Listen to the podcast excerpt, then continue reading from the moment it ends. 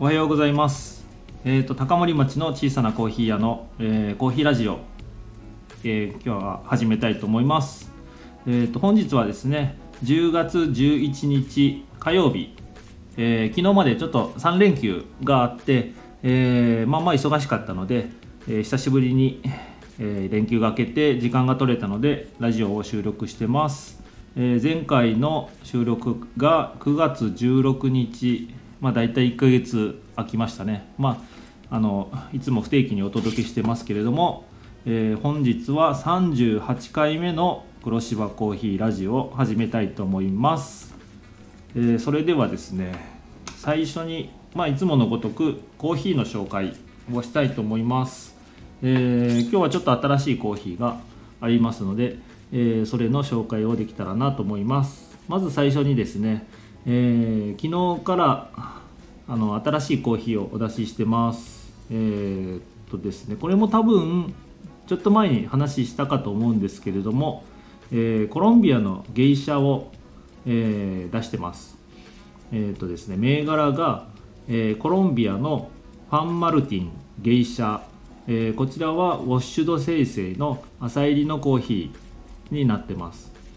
えーまああのテイストで言ったらあのエチオピアのイルガチェフェの、えーウォッシュドみたいな感じですね。あれよりちょっとあのもうちょっと感じが華やかな感じで、えーレモンのような風味がするコーヒーになります。えーもしよろしければですね、えーお試しいただけるとありがたいかなと思います。で芸者でちょっと原価自体も、あの高いので、え提供する金額もちょっと高めに設定させていただいてます。あのまあ、黒芝コーヒーとしてはですね、えー過去一、えー取り扱う金額が高い、えーなんと1杯450円ですね。高いですね、えまあ、ちょっとあの、まあ、興味がある方だけ飲んでいただければいいかなと思うんですけれども、まあ、比較的あの他のお店の金額よりはちょっと安めに設定してるかなと思うんですけれども、えもしよければですねお試しいただけるとありがたいです。でコーヒー豆についてもですね、えーこちらの芸者の方のコーヒー豆は、えー900円で 100g900 円ですね、えーこれも比較的安いかなと思うんですので、えーぜひですね、えー自宅で、え飲んでもらえるようにコーヒーの、え豆を買っていただけるとありがたいかなと思います、えそれ以外の、えコーヒーとしましてはですね、えペルーの朝入り、えーこれも、え前回から変わりありません。えーっと今ある分で、えーペルーは終わりなので、えー多分これ同じ銘柄は多分入らないと思うので、えこれについてはあのちょっとまだ飲んでない方、えーぜひお試しください。それからブラジルの中入り、えそれからマンデリンの、えー中入りですね、えーそれから深入りブレンドの、えーこちらは中深のコーヒーになってます。この辺はあのほとんど変わりないです、えーということで今は2455つ5種類のコーヒーをお出ししてます、えコーヒー豆もありますので、えーぜひですね、え寒くなって自宅でコーヒー入れるのもいいかなと思うような季節になってきましたので、えーぜひコーヒー豆買ってもらって、えー家でコーヒーを入れてみてはいかがでしょうかということで、えーコーヒーの紹介は以上になります。でここ数日ですね急に気温が下がって、えー全くアイスコーヒーが多分この連休で一杯も出てないんですよね、えーなので、えーアイスコーヒー、えー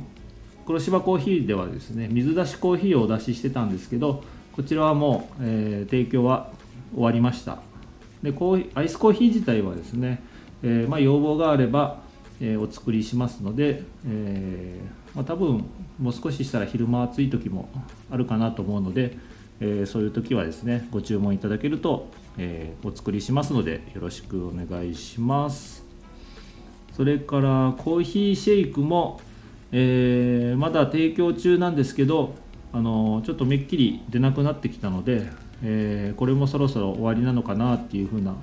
えー今のところ考えております。それ以外は、え、変わりありません、えー、ああとですねちょっとあのデザートのあのセットメニューを、え、終了しました。あのこれまであのチーズケーキとかチョコレートケーキ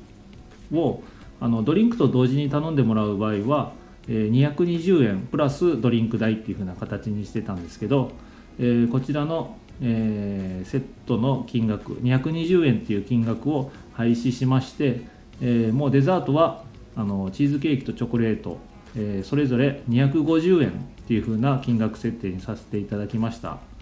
えー、これまでのあの単品の金額と同じ金額にしてもらっ、えー、させていただいてますそれからプリンについても、えー、同じようにセットメニューがなくなりまして、えプリンは一律150円っていう風な、え金額設定になってます。で、まあ、実質、まあ、値上げみたいな感じになってるんですけども、えまあ、昨今の事情を考えてもらうとですね、えちょっと値上げしないと厳しいかなと思っておりますので、え、最低限の金額だけ、え、上げさせていただきました。こちらの方も、えー、ご了承いただけるとありがたいです。ということで、えー、コーヒーについてはこれで終わりたいと思います。えーと、ここからはですね、まあ、いつものように、えー、適当にずらずらとあの私が普段興味持っていることを、えー、やっていることをお話ししていきたいと思いますので、えー、まあ大したこと喋らないので、えー、聞いていただければ、えー、ありがたいかなと思います。で最初にですねえーと、先日までちょっと、えー、テレビでアニメでやってましたメイドインアビスが、えー、こちらの第2期っていうんですかね第2シーズンっていうのかな、えー、こちらの方が終わりましたね。えー、とこのメイドインアビスっていうのがあの私もえー、知り合いの丸の石油さんに教えてもらって、えー、進めてもらって見始めてからあのすごく面白いなと思って、えー、見てるアニメになります。でこれもですね第1期も最初のシーズンもそうだったんですけど最初の中盤ぐらいまでは、まあ、淡々とあの可愛らしいあのキャラクターの作画で、えー、進んでいくんですけど途中から結構闇が深くなってえー、結構話がどんどんどんどん深くなっていって、えー、最後にはあのなかなか感動的というか、えー、重たくなる、えアニメですね、えでこの第2シーズンも、まあ、同じような感じで正直前半あのなんかあの指定の村の中でずっと過ごして、えその過ごしているのをあの淡々と見せられる感じだったんで正直あんまり面白くないなと思ってたんですけど、まあ、中盤以降ですね、えー、すごく入り込むような感じになって、えー、最後はあの一番ラストは確か1時間の、えー、スペシャルで、えちょっと長めの、え最終回だったんですけどとても面白かったです。あのこちらのアニメはですね、え個人的に、えとても面白いかなと思います。えー、ちょっと絵柄があの可愛らしすぎて受け付けないっていう方もおられるかもしれないんですけど、えー、そこをですねちょっとあの我慢してもらって見てみると、えー、かなりハマるアニメなんじゃないかなと思います。で、えー、このメイドインアビスっていうのがあの島にある地底に、え入ってってそこで探掘をしていくっていうアニメなんですがこのあの島にある外からの大穴の風景がですね、えー、熊本の阿蘇にあるあの阿蘇山の火口にすごくよく似てる雰囲気なんですよね。で今阿蘇山の火口はあの登山しないと見れない状態なんですけども、えー、去年の噴火でちょっとあの車で行ける火口のところまでまだ火山灰が堆積してて、えー、通れなくなってますので、え今は登山でのみ、えー、火口の見えるところまで行けるようなアクセスできるような感じになってて、えー、たまに私阿蘇山も登山するんですけど、えー、そこから見える阿蘇中岳のところからですね火口があのすごくメイドインアビスの大穴にそっくりなので、えー、個人的にあの聖地かなと思ってるっていうだけの話なんですけど、え、もしメイドインアビスを見てえー、そういったことに興味を持っていただいたらですね阿蘇の登山もやってみると意外と面白いかなと思います。それから、えーと、メイドインアビスが終わっちゃったので、えー、まあ、今はあのー、違うアニメを見に行ってます。大体あのあんまり並行してたくさんのアニメを見ることはしないので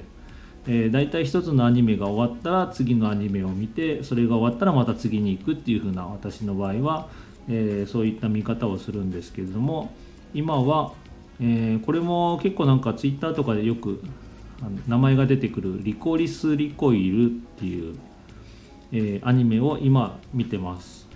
ちょうど昨日見たのが6話目ぐらいまで、え見たのかな。あのこっちもちょっとあの絵が可愛らしすぎるような感じの、えー、作画なんですけどもちょっと中身はあの銃を撃ったりとか人が死んだりっていう風な、えー、なかなかハードなアニメなんですけども、えー、今のところ結構面白くあの見てます。で、えこのアニメの中に喫茶店が出てきて、えとても美味しいコーヒーを入れるマスターが出てきたりとか、えそこでちょっとあのシティーハンターでいうあのキャッツアイか。キャッツアイでいうあの喫茶店みたいな雰囲気のところでよく出てくるんですよね、えー、なので、えー、この辺をちょっとうちのお店と、えー、なんかリコリスリコイルの喫茶店をなんかつなげれたらなと個人的に勝手に思ってるんですけども、まあ、そんな感じで、えー、今はリコリスリコイルを見ているところです。結構見てる人多いみたいですね。Twitter でちょっとつぶやいたら意外と反応が良かったのであ、結構有名なアニメなんだなと、えー、見始めてから感じてるところです。で今、えー、その2つリコリ今継続して見てるのはリコリスリコイルですかね。ちょっと発音がこれでやってるのか分かんないんですけど。でスパイファミリーが、えー、これは始まったばっかりなので、えー、もうちょっとあの溜まってから一気に見ようかなと思ってるところです。っていう感じで、えー、今はアニメはそんな感じですね。もともとアニメはそんなにというか全く、えー、見てなかったんですけども今のお店を始めてから、えー、来られるお客様が結構アニメ好きの方が多くて、えー、そういった方と話を合わせるのにある程度の知識を持っとかないとなと思ってアニメを見始めるようになったんですけどやっぱり見たら何のアニメでも面白いんですよね。で大体あの1話、えー、20分ぐらいなので結構手軽に見れて、えーまあ、過去のアニメだったら、あのー、一気に見てそんなに時間も取らないので、えー、すごく手軽に見えるのであなんで今まで見てなかったんだろうなと思って、えー、ぐらい後悔するしてたっていう感じで今は、えー、いろんなアニメを、えー、見るようにしてます。で、まあ、見た目あの絵柄とかですね、えー、特に気にせず勧められたアニメはあのあんまり好き嫌いせずに、えー、見るようにしてます。基本的に大体あのおすすめされたやつはな本当に何でも面白いので、えー、まあ、私からもですね面白いアニメは今後も紹介していただ、えー、いけたらなと思っておりますので、えー、もしよかったらですね、えー、今リコリスリコイル見てるので、え、こちらの方も多分今からすごく面白くなってくるんじゃないかなって思うような、え中盤ぐらいなので、えー、ぜひ見てみてはいかがでしょうか。ということでアニメの話はこれで終わります。で次はですね、えちょっと3連休の最初の土曜日、え実はお店を休んで、え遊びに行ってました。で何をしてたかというとですね、えー、福岡の博多の方にですね、えー、ライブに行ってきました。でこのライブなんですけれども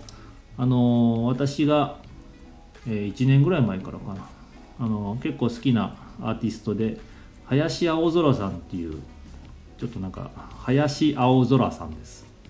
えー、こちらのシンガーソングライターなんですが、えー、こちらの林青空さんが、えーと、福岡の方にライブやるっていうことで、えー、行ってきました、えー、実はですね7月にあのライブする予定だったんですけども、あのー、一緒に来られる方がコロナにかかってしまって、えちょっと延期になったので、え今回やっとあの振り替公演が、え、開催されたので行ってきました、えーと、福岡の結構ど真ん中ですね。あの大名っていう多分一番繁華街のところからちょっと南に入ったあの狭い路地の中にあるライブハウスじゃなくて、えー、ちょっとカフェみたいな、えー、お店の2階が、えー、ちょっとしたイベントスペースになっててそこで、えー、そんなに大きなたくさんの人数入らない場所だったんですけどもそちらの方で、えー、ライブがあったので行ってきました。でこの時のアーティストさんが林青空さんと、えー、ギブミー王さんとあとまゆさんっていう3人の方が来られた、えー、ライブ。でこの3人はあのなんかもともと仲良しっていうことで、えー、それで3人で旅行しながらついでにライブもやっていこうっていう風な内容のライブで、えー、その初回が、え福岡で開催されたので、えー、せっかくなので、えー、私の方も行ってきました。で普段は東京の方で活動されてる林青空さんなんですがあの今サブスクでも、えー、その今回来られた3人の曲は全部聴けますね、えー、ぜひ聴いてもらって、えーまあ、気に入っていただけるとありがたいなっていうのもちょっと私が言うのもどうなんだろうと思うんですけど、えー、個人的に今気に入ってる、えー、音楽が林青空さんですね。でとても小さな方で、えー、ギターで弾き語りするようなアーティストさんなんですけどももともと大阪出身で、えー、普段喋る時は関西弁なので、えー、とてもその関西弁とのギャップが意外と面白いかなという感じで、えー、個人的に気になってるアーティストになります。で最初にその林青空さんを知ったのがあの熊本のラジオですね。FMK の朝の番組で結構あのアーティストが、あのー、アーティストボイスって言って、えー、まあ、留守番電話みたいな形で、えー、コメントを残して、え曲に入るっていう風なちょっとそういう、え番組がの1コーナーとしてあるんですけど、え、そこで1年ぐらい前多分冬だったかな1年半ぐらい前の冬に、え、その林青空さんがえー、喋って曲に入るっていう風なコーナーがあってそこであなんか面白いあの関西弁の女の子がいるなと思って気になったのが最初ですね。でそうなったら最近もあのサブスクで何でもあのすぐ聴けるような感じなので、えー、すぐに聴いてみたらあの曲がすごく良かったのでそれ以来あのよく聴くようになりました。それで、えー、ライブに行ってきましたっていう話です。ただただそれだけの話です。でもとても良かったです。あの3人ともあのー、それぞれ雰囲気が違う曲と多分ジャンル自体も違うのかなと思います。なので、えー、林青空さんとギブミーオーさん、えー、あとまゆさん、えー、もし気になったら、えー、聞いてみてください。おすすめです。それ以外ではですねちょっともう18分超えてしまって多分もうこの時間まで聞いてる人いないかなと思うんで、えー、そろそろ飽きられてきてるかなと思うのでこの辺で終わろうかな。もうちょっと言いたいことはあるんですけどあのクレナズムさん。これも福岡のバンドで、えー、私がよく好きで聴いてる、えー、アーティストバンドなんですけど、えー、こちらが11月にアルバムをファーストアルバムを発売されるっていうのが昨日発表になったのかなと思うんですけども、えー、ちょっとすごく楽しみなニュースが入ってきたなっていうことな感じです。ということでですね、えー、今日も脈絡もなくコーヒーの話題も本当に数分しかやらない、えー、黒芝コーヒーラジオですね、えー、そろそろ終わりたいと思います、えー、まだまだなんと38回目の黒芝コーヒーラジオで、え、よく飽きずにここまでやってきたなと思ってます、え、40回目になっても何の変わり映えもなくえ、ゲストも呼びたいと思いつつ呼ばず、え、こんなダラダラどうでもいい話ばっかりしてますけれども、え、聞いていただければすごくありがたいかなと思います。なのでですねちょうど20分過ぎましたので、えー、今日は終わりたいと思います。それではですね、えー、次はまた多分1ヶ月後ぐらいかかるかと思いますけれども、えー、それまで皆さんですね寒くなってきますので、えコーヒー飲んで、え風邪ひかず免疫力を上げていかれたらいかがでしょうか。ということで、え終わりたいと思います。今日もありがとうございました。失礼します。